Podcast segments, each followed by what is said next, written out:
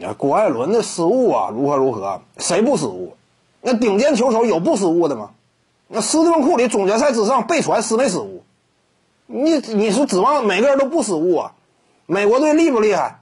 那国际赛场之上，核心后卫失不失误？那不非常正常吗？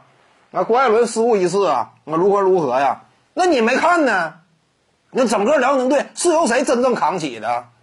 啊，什么郭艾伦最后时刻失误他不行啊，把他交易走啊，或者说呢，啊，这就是因为郭士强和郭艾伦这一对叔侄把控了辽宁队，啊，自己叔叔作为主教练给予他过分的青睐与权重，你最后时刻让他控球啊，不合理，应该给什么赵继伟啊之类的控球。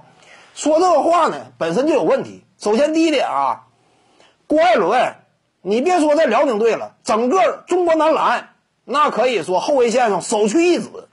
这个级别的核心巨星啊，在球队当中，你最后时刻不给他控球啊，开什么玩笑？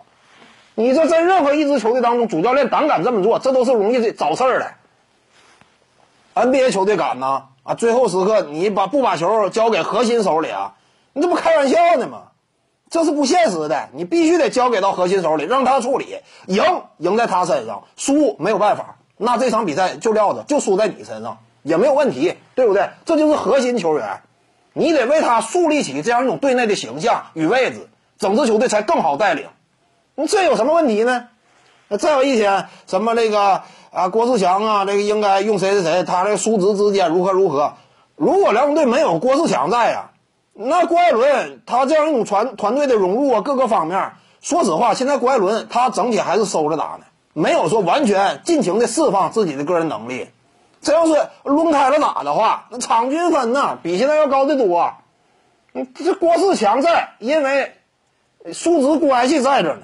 你不看生面看佛面嘛，对不对？有他坐镇，那郭艾伦说实话呀，呃，与团队之间这样一种磨合呢，相对来说就会更理想一些。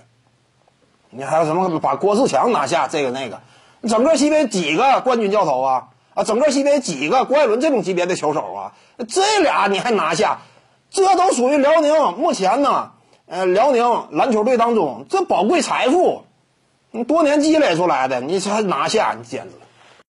各位观众要是有兴趣呢，可以搜索徐静宇微信公众号，咱们一块聊体育，中南体育独到见解就是语说体育，欢迎各位光临指导。